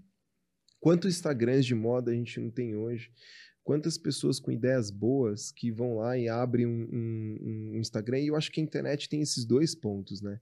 A internet tem um lance de promover acesso, porque ela realmente o que a gente fala também, por exemplo, uma coisa bonita né, da, da, dessa proposta de trazer a moda do mundo para todo mundo é, cara, quando que um cara pode ter uma experiência com a Mango? Um cara que mora em São Paulo, porra, ele até tem acesso, né? Ele pode ir no Shopping Morumbi, se abrir uma loja, ele tem experiência com a Mango, né? Se, né? eventualmente se tivesse uma loja lá, mas ele tem experiência com a Zara, ele tem experiência com a Lacoste, ele tem experiência com a Tommy, ele tem, ele tem experiência. Ele vai, ele pega um Uber, ou pega um metrô, ou pega um ônibus, ele tem experiência. Cara, um cara que tá em São Carlos, como eu nasci, né? Puta, ele não vai ter essa experiência. Então a internet ela entra na casa das pessoas e promove isso. Acho que ela dá esse acesso. Ela promove que um cara que entra de Porto Ferreira, de cara do Nordeste, de, de qualquer lugar do Brasil, ele pode entrar na Dafit e ter acesso ao que o cara de São Paulo, Rio, Curitiba, BH tem acesso. Então isso, isso é muito legal. E acho que uma outra coisa bacana, né, a internet promove isso. Outra coisa bacana é dar voz para todo mundo, porque quando que um estilista poderia abrir uma marca dele? É, é, é, ele, ele, ele, hoje ele abre um Instagram, bota uma coleção dele lá, começa a engajar, fazer processo de engajamento tal. Aí você fala, nossa, mas demora, você tem que pagar coisa. Cara, eu, hoje, ontem, ontem o cara que me ajuda na academia lá, o cara postou, cara, ele, ele fez 100 mil seguidores. Assim, assim, cara. Falei, quando é que você começou? Falou, cara, faz dois anos que eu comecei e, puta, tô, tô, tô tracionando e ele fica engajando, fica mandando pesquisa, né? E o cara vai lendo. E hoje você acessa o YouTube, você sabe como você pode fazer engajamento com o seu, com o seu, com o seu perfil. Então, cara, é, uma, é, um, é, um, é um ambiente onde, obviamente, aumenta mais a competição, porque você tem um monte de concorrentes pequenininhos, o que é muito legal, né? É, e eu acho que isso força você a ter, é, te provoca, tá sempre com uma proposta de valor que se diferencie também, né? Então, essa é mais uma razão, fala assim, cara, beleza, eu sou grande, então deixa eu aproveitar o acesso que eu tenho a essas grandes marcas, certo? Eu sou grande internacional, então o cara é pequeno, então eu vou ganhar desse cara promovendo acesso a marcas internacionais. Mas, cara, o quão democrático é a internet, o quão democrático é é, é, o, o, acesso que as pessoas têm hoje a qualquer coisa, tanto você para empreender, quanto as pessoas para poder ter. Eu lembro que, olha que a gente falou disso, né? Que engraçado. Eu era de São Carlos, quando eu queria ir no shopping, eu tinha para fazer compra, para vivenciar uma experiência de shopping, eu tinha que pegar o carro e dirigir uma hora até Ribeirão Preto, para ir no Ribeirão Shopping, certo? E lá vai ter coisas de cara do interior mesmo, né? Para comer um McDonald's, porque não tinha McDonald's, né? Então você, você ter acesso a isso. Olha como era, imagina, meu, meu, meu pai e minha mãe com três filhos, cara, puta, programar uma viagem para ir para um shopping, cara, é, né? Um é, evento. É um evento, cara. Então, uma vez por mês, uma vez a cada dois meses, você ficava naquele, né? Eu vinha, meu pai tinha fazer reunião em São Paulo, eu vinha com ele só para ver se eu filava o um McDonald's em algum momento, via muito prédio, tal. Então, cara, hoje um cara de qualquer lugar do Brasil pode comprar qualquer marca que ele quiser, cara. Nada fit. Então, mas assim. que qualquer, fique claro. É, que fique claro. Mas qualquer marca que ele quiser, cara. Ele pode vivenciar a experiência. Ele pode ir num, num restaurante, num happy hour, num. Cara, ele não precisa ser. Porque eu lembro até isso, né? Quando a gente tinha o primo de alguém que mora em São Paulo, o cara vinha com umas roupas super transadas, né? Você fala, cara, puta, que legal, que maneiro isso, porque você não tinha esse acesso, né? Hoje, cara, as pessoas têm e têm na sua casa.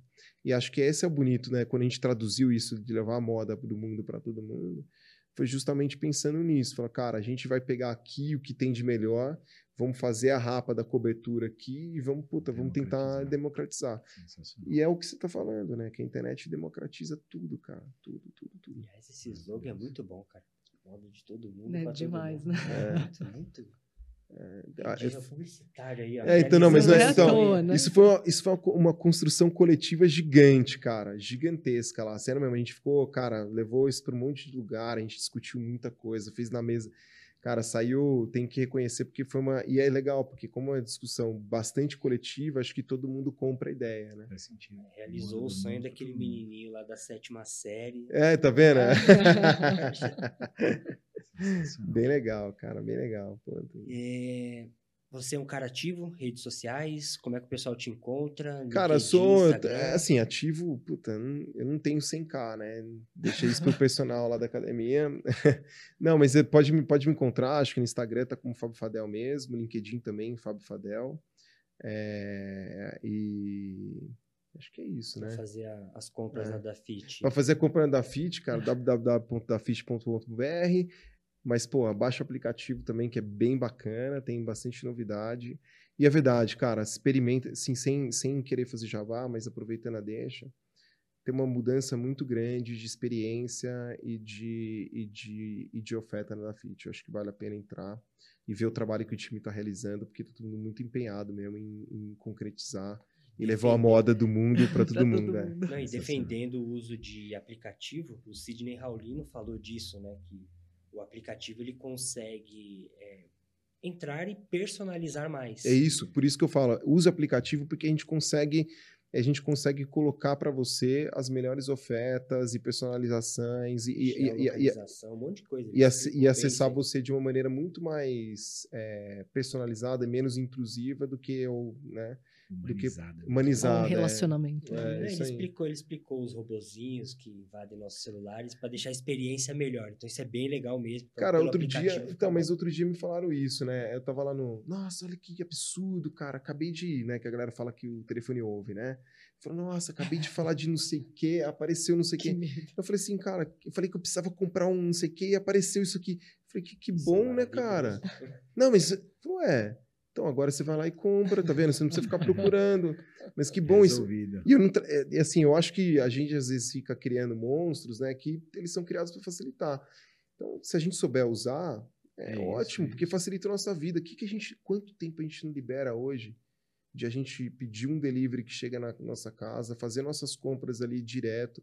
Ó, sem jabá de novo, mas hoje eu tava assim, cara, é, eu preciso, puta, preciso comprar roupa para treinar porque tá difícil, cara, já tô no, no osso, né? Então, puta, parei hoje uma hora, né, é, é, antes, antes de eu, eu tô treinando almoço, né? Então, antes de ir pro, pro, pro treino, cara, eu tive 10 minutos, eu falei, cara, beleza, vou, vou, vou, vou fazer. Cara, em 10 minutos, eu resolvi, comprei dois presentes, comprei, fiz meu, minha compra de, de roupa de treino, que se eu tivesse que pegar o carro ir para um shopping, estacionar. Eu falei, vou usar meu almoço para isso. Quanta gente não, né, ia no Genópolis, lá na Pernambucanas, a gente saía da Pernambucanas para falar, putz, preciso comprar um presente hora do almoço. Aí você pega o carro. Cara, era, você falava assim, não, puta, uma horinha nem ferrando, cara. Era sempre duas horas, duas horas e pouco. Pega o carro, vai estacionar e, puta, cara, aí você vai, aí você vai numa loja, você, não, não é isso, aí vai na outra, não é isso. Cara, fui lá, fiz, fiz o fio, peguei as marcas que mais gosto, olhei, tá, tá, tá, tá, tá, adicionar o carrinho, adicionar o carrinho, peguei, puta, acabou, cara. 10, juro por Deus, 10 minutos eu comprei, cara, refiz o guarda-roupa do treino e ainda comprei dois presentes que eu precisava comprar. Isso é lindo, cara, porque te deixa mais tempo pra você fazer outra coisa, cara. Isso é lindo. Faz todo sentido. Topzera. E os cupons, a gente vai pegar aqui, utilizar os cupons que a gente vai ganhar da Dafi. Isso, isso. Depois a gente pode combinar o jogo aí mesmo, tá? Podemos sim. É. Para aqueles que comentarem no podcast, deixarem perguntas para ele, a gente vai passar um cupomzinho também especial. Pelo a... Rocket. Pelo Rocket, exatamente. E aproveitando, galera, já é, indo para os finalmente, nós temos embaixo do Spotify agora a opção de você mandar suas perguntas, suas dúvidas, deixar comentários, é bem legal. A gente recebe a notificação e caminha para eles, para que eles possam responder e até entrar lá e responder seu próprio comentário lá embaixo. Então, isso é bem bacana para a gente é, deixar o, o, episódio vivo, né? A gente grava, coloca lá no Spotify e ele continua vivo, continua crescendo. E tem também o sisteminha de avaliações do Spotify, onde você dá lá cinco estrelinhas pra gente, quatro não serve, tem que ser cinco, para ajudar a engajar e levar para mais pessoas. Considerações finais, meu brother? Cara, tava morrendo de saudade disso aqui. É, isso aqui é uma delícia. Hum, é um, né, o que, o que, a gente falou, é o momento onde a gente pode é, sair da nossa rotina, expor nossas ideias de uma forma leve, de uma forma divertida e contar com um cara como você, cara, de verdade, eu já tinha ouvido até, eu, eu comentei contigo, falei, caramba, eu te vi lá no Fox Summit, é. É, eu já tinha achado super legal, cara, é, porque normalmente, ainda mais quem não é do mercado de moda, ou quem é, que, né, a gente está acostumado com executivos ainda da, de gerações antigas, né, com perfil ainda aqueles donos da verdade e tal. E, e, e é muito gostoso a gente ver como o mercado está mudando, cara. Como é legal a gente ver como as, uh, uh, um, o perfil dos executivos cada vez estão diferentes, né? É, eu tenho, a gente, a Umold cada vez mais tem tido o privilégio de atender algumas das maiores marcas do Brasil, Hoje a gente atende alguns dos maiores grupos de moda do Brasil e, e, e, e tem sido muito bacana a gente ver a evolução de cada vez mais os executivos falando sobre inovação. E, porra, foi, uma, foi um privilégio hoje, cara, de verdade, voltar em grande estilo. Eu já tinha ouvido excelentes referências tuas, já tinha visto o teu talk no Focus, e hoje você trouxe várias é, é, insights muito interessantes que com certeza quem ouviu, aprendeu, vai levar para a sua rotina. A sua trajetória é incrível, eu já tinha ouvido por alto da Van e de algumas outras pessoas que trabalharam com você. Então, cara, parabéns pela sua jornada, obrigado pelos aprendizados que você Isso. trouxe. A gente tinha pedido uma hora, uma hora e dez tua, a gente acabou estourando, mas é porque o papo foi eu muito bom. Vi, é. foi ótimo. Desculpa, mas é porque realmente o papo foi muito bom, ficaríamos mais horas aqui. E é isso, cara. Eu acho que o propósito do YouModcast segue vivo e a gente continua firme e forte aí. Obrigado demais, Fadel. Que isso, cara. Eu que agradeço o convite. Acho que a iniciativa é fantástica para o mercado. É, é, bem legal mesmo poder uh, sentar aqui, expor as ideias, dividir com vocês. Fora que, cara, esse microfoninho aqui, eu me sinto aqueles, aqueles caras no, no, nos podcasts de famosos, né? De programa esportivo, de. Poder, é, né? né? Não, brincadeiras à parte, acho que foi muito, muito bacana, fiquei super à vontade. Espero ter contribuído aí com vocês e agradeço bastante o, o convite, de verdade. Obrigadão mesmo. Cara, que bom te ver, né? Tava com saudade. Muito bom. Sabia que ia ser incrível e, de novo, né? Obrigada pelo, por aceitar o nosso convite e estar tá por aqui. Que isso. Vai voltar mais vezes, com certeza. Pô, cara, me convidem aí, eu estou à disposição. Valeu. Show de bola. Espero que você também tenha gostado. Deixa seu like, seu comentário, espalha isso para a família toda. E tamo junto no próximo episódio. Terceira temporada vem mais novidade aí. Aguarde. Valeu. Valeu.